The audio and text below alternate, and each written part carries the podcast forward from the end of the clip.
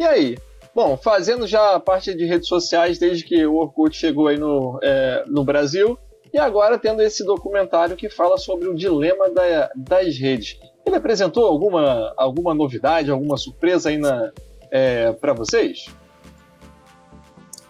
Ah, para mim sim. É, não, não vou dizer surpresa, né? Muita coisa que que tá, que tá dita ali no documentário, né? É, já li muito a respeito, muitas coisas a gente já sabe, essa questão do algoritmo que vai é, otimizando nossos gostos, né?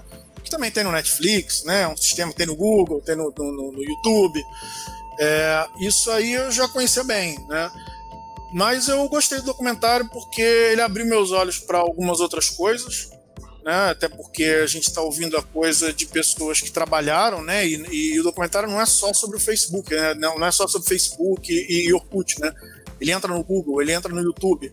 Então é, é, é uma coisa, diria assim, até mais ampla. E tem essas outras, outras redes também que a gente particularmente não conhece muito. Eu já não entro muito no Instagram, TikTok, conheço menos ainda, né?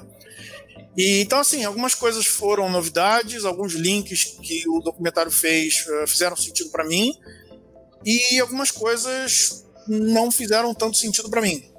Né? Mas eu gostei do documentário. Acho que o documentário, na, na pior das hipóteses, na minha opinião, ele levanta questões que vale a pena refletir e que sobre as questões que já são, que já são e serão mais ainda uh, pautas de discussões, já que as redes sociais e a própria internet elas estão se transformando no nosso mundo real, né?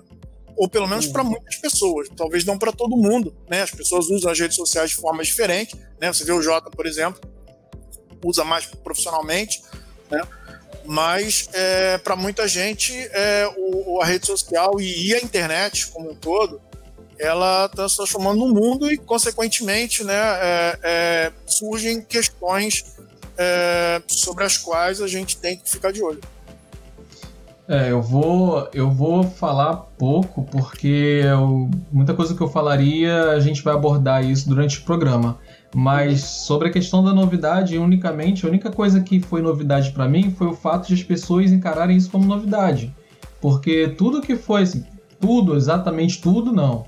Mas a grande maioria das coisas que foram abordadas ali e que o pessoal está discutindo hoje é muito óbvio para mim. Quem não sabia disso, né?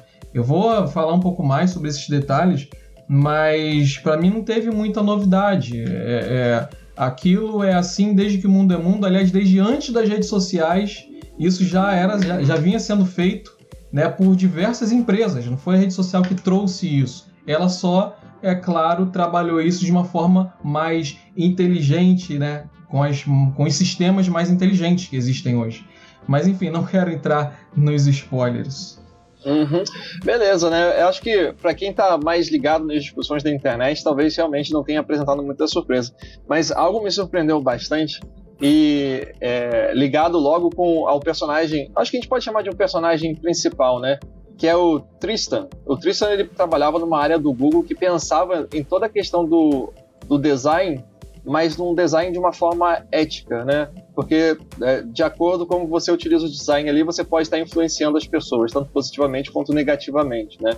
Então me parece que era uma seção do Google que pensava exatamente nas responsabilidades em relação a isso, de como vamos usar esse design para manter as pessoas na, é, na nossa plataforma, mas de uma forma ética. E ele falou uma coisa que me surpreendeu, que ele é viciado em e-mail, que ele passa horas no e-mail dele. Eu, what? Ou seja, ele usa o e-mail como se fosse uma rede social. Alguém, alguém usa o e-mail assim também, cara? Que parada. Eu já usei o Gmail para conversar com algumas pessoas. É, como, assim como é uma espécie de WhatsApp, de MSN, uma galera é, geralmente mais velha. Houve um, houve um momento em que o, aquele, aquele toque do Gmail ficou um pouco em, em, em moda, assim. A galera tava usando um pouco. Mas não eram poucas pessoas, eu fiquei usando às vezes, mas depois eu pulei fora. Acho que o Facebook uhum. boa. Pois é. Muito bem. É, e ele levanta a, algumas questões ali é, de acordo com as percepções dele. Até ele fundou um, é, um centro que é um, acho que a tradução livre seria o Centro de Tecnologia Humana, né? Pensando exatamente sobre a despersonalização que muitas vezes acontece nas redes sociais ou que acontece no universo da internet, né? Da gente se esquecer que do outro lado existe uma, é, uma pessoa ou até mesmo das empresas, dos sites, né, se esquecerem de que existe, existe uma pessoa que você está se relacionando com pessoas ali, e por isso é, as mesmas responsabilidades que a gente tem ao se relacionar com pessoas do mundo real, a gente deveria ter na, na internet, né? E desde que a internet é a internet, sempre existiu os haters, os trolls, aqueles personagens que estão ali apenas para é, bagunçar e para desequilibrar algo que está é, organizado. Mas de uma certa forma, é, parece que com as redes sociais isso acabou se tornando mais é, mais evidente ou até mais intenso, né? Acho que a, a, popularização da internet trouxe mais usuários, mais usuários também. Né? E uma coisa que veio surgindo também foi a necessidade de monetizar né, é, o teu conteúdo ou monetizar alguma plataforma que você tem é, na, na internet. E uma forma de você mostrar que a sua plataforma ou seu site ele é, ele é bom para que você consiga patrocínio, consiga anúncio, é exatamente a retenção do público. Né? Não é, é em uma época na internet era apenas a, a, questão da visualização, né, de quantas pessoas chegaram até a página, né? É, tanto que nos primórdios da internet, todas as páginas, mesmo aquelas páginas mais, é, é, mais pessoais, os blogs, né, tinham aqueles contadores de visita como se aquilo quisesse significar muita coisa. Né? Hoje em dia, o que conta mais seria a retenção, né? quanto tempo que a pessoa passa no seu site, quantas páginas do seu site que as pessoas é, é, acessam. Né?